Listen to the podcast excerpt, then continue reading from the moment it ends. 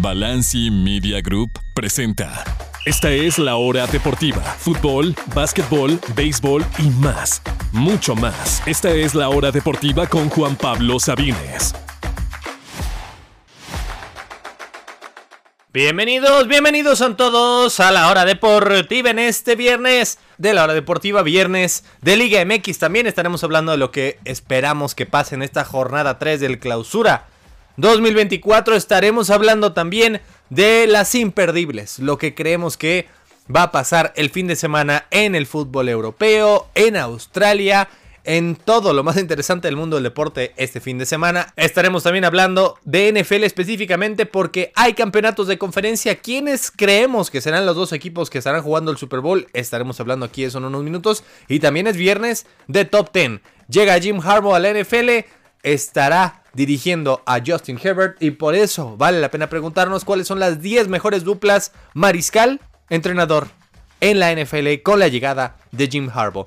Eso es lo que tenemos hoy aquí en la hora deportiva a través de Radio Chapultepec 560 AM en la Ciudad de México y sus alrededores y también a través de Exa 98.5 FM en Tuxtla, Gutiérrez, Chiapas. Les recuerdo que pueden escuchar la programación completa, gratuita en cualquier parte del mundo a través de radiochapultepec.mx o bien en exatuxtla.com. exatuxtla.com, radiochapultepec.mx. Y también estamos en su plataforma de podcast favorita, por si no llegan a escucharnos en vivo los lunes, miércoles y viernes a las 6 de la tarde, pueden hacerlo también en Spotify o Apple Podcast o cualquiera de sus plataformas favoritas. Y bueno, demos inicio con la jornada 3, comienza esta noche, hay dos partidos, Puebla ante Toluca, no hay mucho que comentar al respecto. Hablemos más bien de Tijuana ante Guadalajara. Todavía no está Chicharito y de hecho todavía no estará por por lo menos un mes más, y no es que hasta dos. Se habla de que el posible regreso de Chicharito será hasta finales de marzo, es decir, hasta la jornada aproximadamente 13, cuando estén jugando de visita ante los Rayados de Monterrey. Es decir, prácticamente estará jugando solamente 3 o 4 partidos en el calendario. Eso es por su lesión de rodilla que fue desde junio y que pensábamos iba a ser 6 meses, pues no, resulta que van a terminar siendo entre 8 y 9. Es decir, hasta finales de marzo, en un par de meses, vamos a tener que esperar para ver a Chicharito.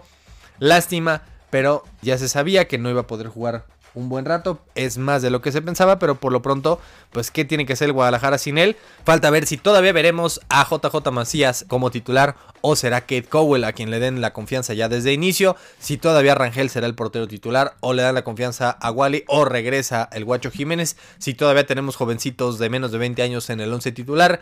Todo eso es las incógnitas que tenemos de este Guadalajara que todavía no ha ganado, pero que tuvo más goles esperados que sus rivales esas primeras dos jornadas. No por mucho, pero sí fue ligeramente mejor de lo que sus resultados han dicho. Ahora, hablemos de lo que pasará mañana a las 5 de la tarde, otra vez, así como lo vimos por años y años, Cruz Azul jugará en casa en sábado a las 5 tantos y tantos años atrás que lo hacía cada sábado. Ese torneo habrá muy pocos partidos a esa hora, solamente este y si no recuerdo mal el de Necax serán a las 5 de la tarde, los demás serán a las 7 o a las 9 de la noche. Así que disfrutemos este partido y es una posición mejorable para que Cruz Azul consiga su primer triunfo del campeonato ante el que actualmente, tras dos jornadas nada más, pero actualmente es el último lugar de la tabla. No se espera un lleno total tal como fue hace dos semanas el, debut del torneo ante Pachuca, pero sí se espera una buena entrada. Y también, al igual que Chivas, Cruz Azul ha sido superior a sus rivales en estos goles esperados. Es una nueva, digamos, estadística que mide Básicamente, ¿cuántos goles tendrías que haber metido en un partido? No es exacta y obviamente en un partido podría variar. Podrías haber metido 5 y al final metiste 1 y no. ¿Y qué importa cuántos fueron los goles esperados? Pero cuando estamos hablando de un torneo en general, un torneo largo, normalmente es prácticamente el mismo número. Es decir, ese número, si está más abajo, los goles esperados de los goles que has metido, es que estás jugando peor de lo que tus resultados indican y Cruz Azul está haciendo lo contrario. Tendría que haber metido entre 3 o 4 goles, fue superior a sus rivales, sobre todo a Juárez, tendría que haber ganado 2-1 o 2-0 y al final no ha metido ni un solo gol en el torneo, pero ha estado muy cerca, sobre todo con un gol anulado último minuto, un penal fallado último minuto, así que creo yo que más temprano que tarde van a caer los goles y qué posición más inmejorable que mañana a las 5 ante Mazatlán con equipo completo, todavía esperando tal vez uno o dos refuerzos más, pero por ahora con equipo completo ante el colero, posición inmejorable para la máquina. A las 5 también León, a ver si ya podemos ver a Andrés Guardado ante Santos Laguna. A las 7, Monterrey ante San Luis, dos de los mejores equipos hasta el momento del torneo. Monterrey que tendría que haber ganado a media semana fácilmente ante Querétaro, le empatan de último minuto, un partido que tendría que haber goleado, mientras que San Luis lleva 2 de 2, dos triunfos en dos partidos. Y otros equipos que van con marca perfecta, ¿quién lo hubiera dicho? El Necaxa, que fue último lugar del torneo pasado, lleva dos victorias eh, sobre la hora en ese torneo. Recibe a un América que ganó a media semana ante Juárez el único equipo que les pudo ganar en temporada regular el torneo pasado. 2 a 0, así como todos los partidos del América en este torneo. Tres veces ha jugado, tres veces ha ganado 2 a 0.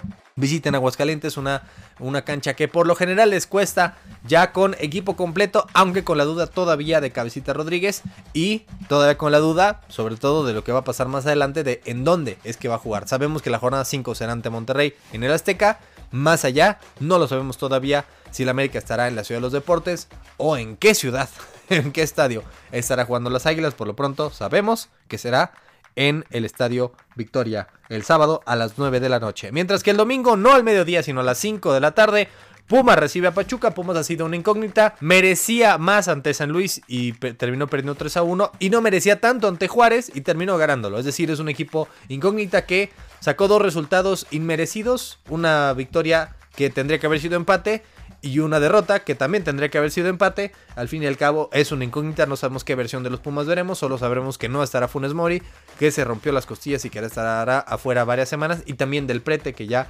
salió del equipo. Eso es lo que sabemos de estos Pumas, que es la mayor incógnita del torneo, lo, vemos, lo venimos diciendo todo del torneo desde que comenzó, y creo que seguirá siendo este caso. Recibe a unos usos del Pachuca que no han jugado desde la jornada 1 hace ya dos semanas en el Estadio Azul. Atlas ante Juárez a las 7 de la noche y la jornada cierra a las 9 con un Querétaro que sacó el empate milagroso ante Monterrey y que estará jugando ante los Tigres a las 9 de la noche para cerrar esta tercera jornada. Eso es lo que nos depara esta jornada 3 del clausura 2024 y por el momento hacemos una pausa porque hay que hablar de las imperdibles del fin de semana. No se vaya, seguimos en la hora deportiva. Estas son las noticias imperdibles, las imperdibles de la hora deportiva con Juan Pablo Sabines.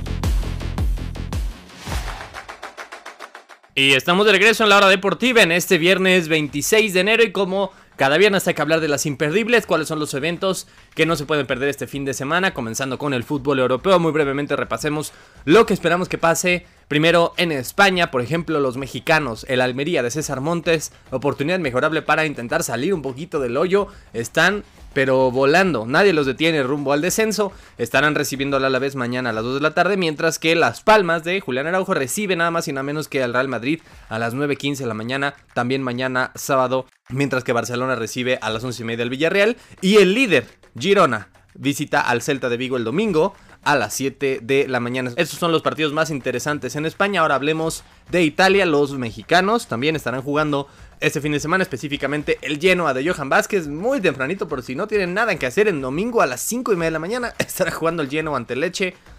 Partidazo, dijo nadie nunca, mientras que la Salernitana de Ochoa estará recibiendo a la Roma Yacine Mourinho el lunes a la 1.45 de la tarde. Otro equipo, la, Salernitana, que está va que vuela para el descenso. El partido más interesante, Lazio ante Napoli, domingo 11 de la mañana. Lazio sexto, Napoli noveno. ¿Cómo han caído después de ser segundo y primero, respectivamente, la temporada pasada. En Inglaterra no hay Premier, pero sí hay FA Cup. Lo más interesante fue hoy el Tottenham ante Manchester City a las 2 de la tarde. El fin de semana entre mañana y domingo se estará jugando toda esta cuarta ronda. Todavía falta muchísimo en esta FA Cup, la copa más longeva en la historia de la humanidad, la copa de fútbol. Mientras que pues aprovechamos para hablar precisamente de uno de los equipos que estará jugando y que es el Liverpool. Liverpool que ya anunció, Jürgen Klopp esta mañana, que básicamente se estará tomando un año sabático. No sé si después de eso va a volver a dirigir, seguramente el Real Madrid y muchos otros equipos los van a, lo van a buscar, pero Jürgen Klopp después de eh, ya nueve años que cumpla este verano, estará diciendo adiós a los Reds. No diría yo el más grande en su historia, porque Liverpool tiene una historia magnífica, sobre todo en los 70s, 80s, pero sí el más grande, más todavía, por supuesto, que Jorge Benítez en los últimos 30 años del club, sin lugar a dudas, y por supuesto espera irse con ya sea mínimo la Premier League o bien la Europa League, si no es que ambas. Mientras que en Holanda hay también actividad de mexicanos. Mañana 11.45 el líder todavía PSV Eindhoven, que ya le rompieron su racha y que fue eliminado en la Copa por el Feyenoord precisamente estará jugando ante el Almere mañana 11.45 am. El PSV de Chucky Lozano y el Feyenoord de Santi Jiménez estará jugando hasta el domingo 7 de la mañana ante el Twente. Mínimas posibilidades, son 10 puntos los que separan el PSV del Feyenoord, pero todavía no quita el pie del acelerador el equipo de Santiago Jiménez. Mientras que hay tenis, se define el primer Grand Slam del año. Anoche un partidazo, realmente lo vi y dije, si esto lo saca Novak Djokovic, le tienen que cambiar el nombre a la duela de Rod Laver a su nombre, al nombre del serbio, porque es increíble la mística que tiene en Australia. Al final no pudo contra el italiano Yannick Sinner. El venció, lo venció en cuatro sets, casi le saca el partido Djokovic, monumental el esfuerzo y al final será el finalista junto al ruso Dani Medvedev, que venció en un partidazo también en 5 sets en la madrugada al alemán Alexander Zverev. El partido será domingo, ya saben, bien tempranito. El número 4, sembrado número 4, el italiano Yannick Sinner contra el sembrado número 3, el ruso Daniel Medvedev. Esperábamos un Alcaraz Djokovic, al final no fue ninguno de los dos, son otros de los dos jugadores que ahí están siempre jugando cuartos de final, semifinales de Grand Slam, pero no habían llegado todavía, ninguno de los dos ha llegado a ganar un Grand Slam. Cualquiera de los dos estará ganando el primero este domingo. Yannick Sinner contra Daniel Medvedev. Mientras que en las mujeres sorprendieron a Coco Goff. Zabalenka también pasa a la final, la rusa. Y estará jugando contra la china Zheng Qingwen. Ese será mañana también muy tempranito. Bueno, de hecho en la madrugada a las dos y media. Qingwen contra Zabalenka por el individual femenino del primer Grand Slam del año. Y eso es todo lo que tenemos realmente este fin de semana. Por el momento hacemos una pausa y regresamos para hablar de los campeonatos de conferencia. No se retire, seguimos aquí en la hora deportiva. Fútbol americano, touchdown, toda la acción de la NFL, aquí en la hora deportiva.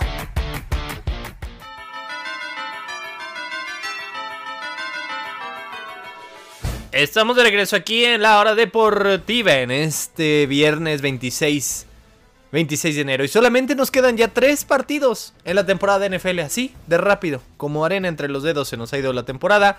Pero qué partidos nos quedan, nada más y nada menos que los campeonatos de conferencia para definir quién jugará el último partido de todos el 11 de febrero en Las Vegas, el Super Bowl 58. Este domingo serán los dos encuentros. Primero a las 2 de la tarde, Kansas City visita Baltimore. El primer campeonato de conferencia en la historia en casa de los Cuervos de Baltimore. Había habido uno en casa de los Potros de Baltimore hace más de 50 años. Desde entonces no había uno en esa ciudad. Y también será por primera vez fuera de Kansas City desde 2018. Hace seis años había sido el último campeonato de conferencia de la americana que no había sido en Arrowhead. Será Patrick Mahomes, obviamente el mejor mariscal hoy por hoy, contra el que seguramente tiene motivos para ser el segundo mejor mariscal y que ganará el segundo MVP de su carrera en unos días, hablando de Lamar Jackson. Dos de los mejores head coaches de la liga, Harbaugh y Reed, ambos campeones del Super Bowl.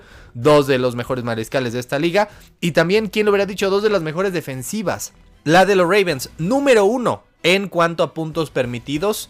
Número uno en cuanto a capturas hechas.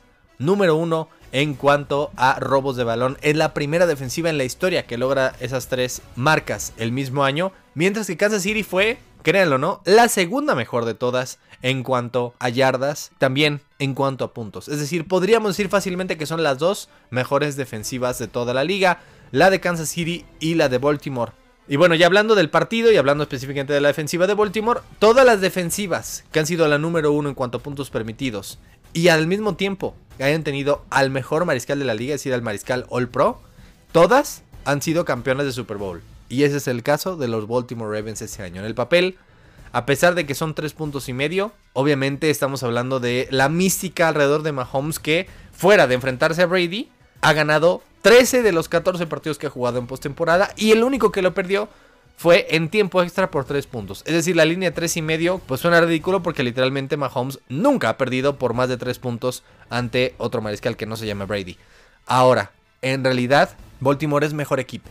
Baltimore tiene las de ganar, está en su propia casa. Lamar Jackson se quitó ese chango de la espalda, esa presión en el partido contra los Texans y dio una segunda mitad casi perfecta, básicamente lo que hizo Lamar Jackson. Por eso es que creo que contra todo pronóstico para muchos, pero también siguiendo la lógica, siguiendo cómo están los equipos en el papel, creo que Baltimore gana a los Chiefs y llega al Super Bowl. Creo que la línea es exactamente lo que me espero. Creo que los Ravens ganan por 4 puntos y los Ravens y Lamar Jackson estarán de regreso en un Super Bowl. Ahora, después a las 5 y media de la tarde, Detroit visita San Francisco. Ojo, se vio vulnerable San Francisco y Detroit es un equipo que juega todavía mejor fuera de casa que dentro de. Pero la verdad es que creo que hasta aquí llegó la, historia de Cenicienta de los Lions. Si había un equipo que podía eliminarlos, era la semana pasada, era Green Bay. No creo que los 49ers se vean tan vulnerables en esta ocasión. Si su línea ofensiva es vulnerable, más si no está Trent Williams, no sabemos si estará Divo Samuel. Y creo que el punto débil de este equipo, increíblemente, a pesar de que es uno de los candidatos al MVP, es Brock Purdy. Pero con todo y todo, creo que son mucho más equipo. Creo que van a terminar corriendo, corriendo, corriendo, sobre todo con Christian McCaffrey. Y que la bonita historia de los Lions hasta aquí llegó. Creo que los San Francisco 49ers llegan al Super Bowl por segunda vez en la era Cal Shanahan. Estarán jugando su cuarto partido de conferencia desde 2019. De hecho, su séptimo eh, desde 2011. Y creo que simplemente es un mejor equipo. Y que estarán enfrentándose a los Ravens en Las Vegas el próximo 11 de febrero. Eso es lo que yo creo que va a pasar. Me encantaría que fueran los Lions.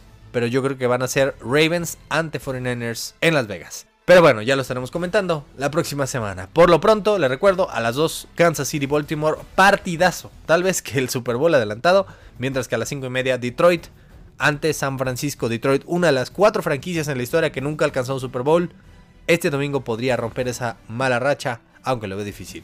Por el momento hacemos una pausa y regresamos con el top 10, precisamente, de NFL. No se retire, seguimos en la hora deportiva. Ha llegado el momento de conocer el top 10 de la semana en la hora deportiva.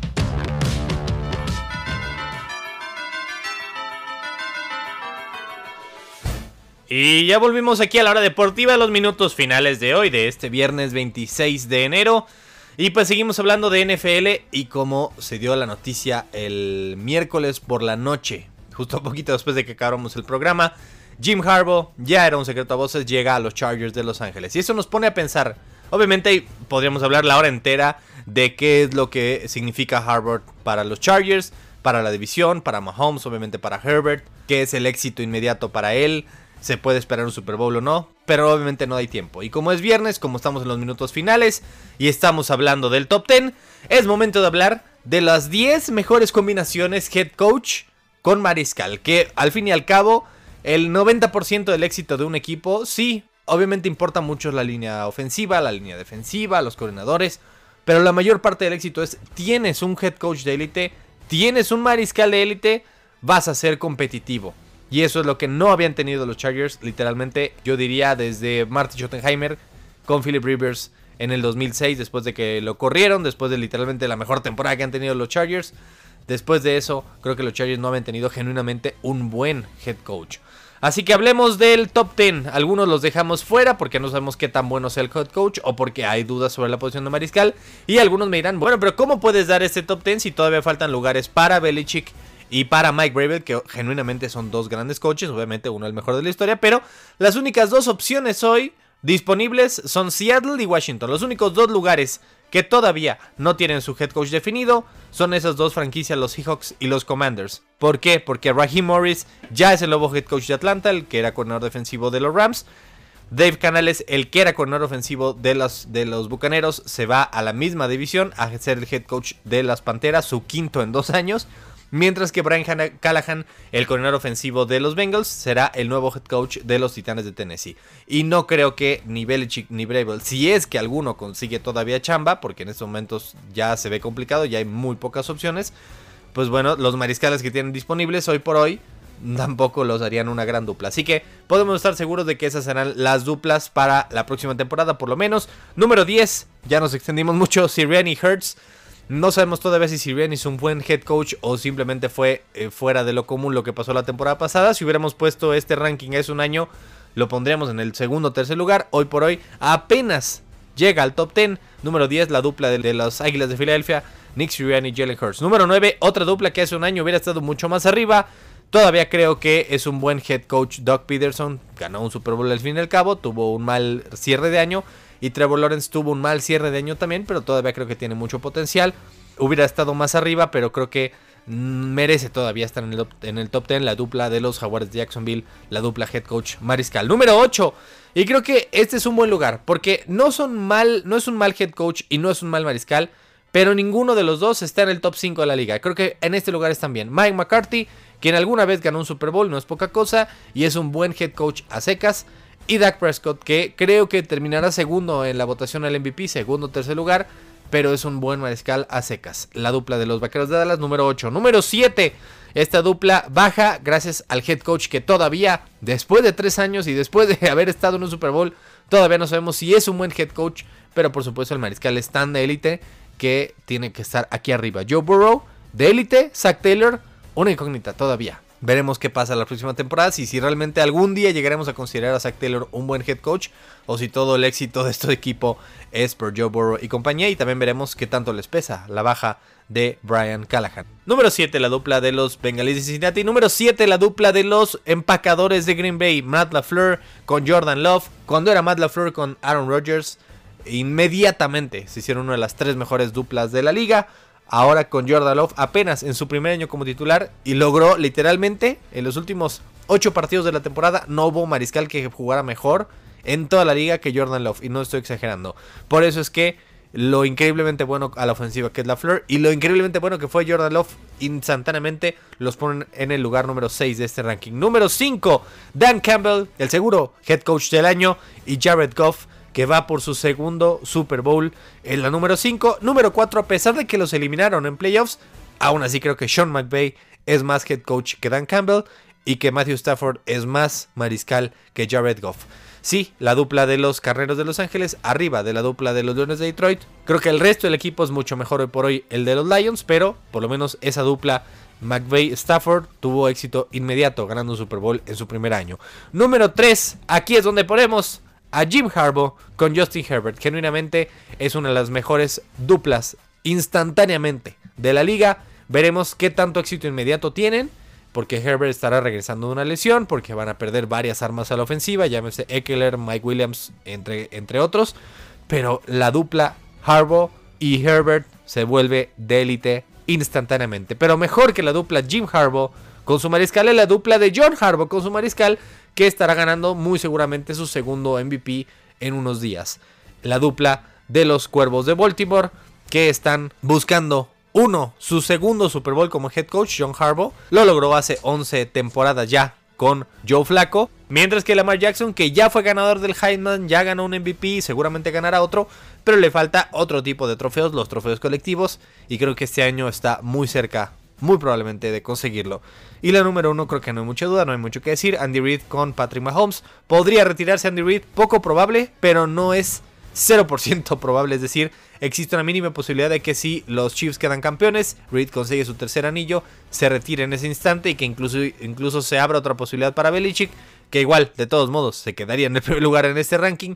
Nada más por ser Mahomes, tiene una alta probabilidad de ser primer lugar, pero hoy por hoy, genuinamente quitando Mahomes, si nada más rankeamos los head coaches, creo que Andy Reid es el número uno de toda la liga, por encima incluso de Belichick. Así que ese es nuestro top 10 de viernes y eso es todo por hoy, amigas y amigos. Gracias de verdad por escucharnos. Les recuerdo que estamos de regreso el lunes para hablar, ahora sí, de cuál será el Super Bowl 58, de lo que pasa en el fútbol mexicano en esta jornada 3, específicamente pues le trae los detalles de lo que pasa mañana en el Estadio Ciudad de los Deportes, de lo que pasa en el fútbol europeo, específicamente con los mexicanos, y a ver qué más se nos ocurre en la próxima edición de La Hora Deportiva. Gracias a todas y a todos por escucharnos.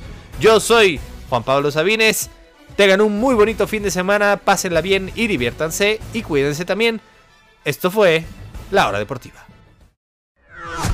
Toda la información del deporte nacional e internacional la escuchaste aquí en La Hora Deportiva con Juan Pablo Sabines. Esta es una producción original de Balanci Media Group.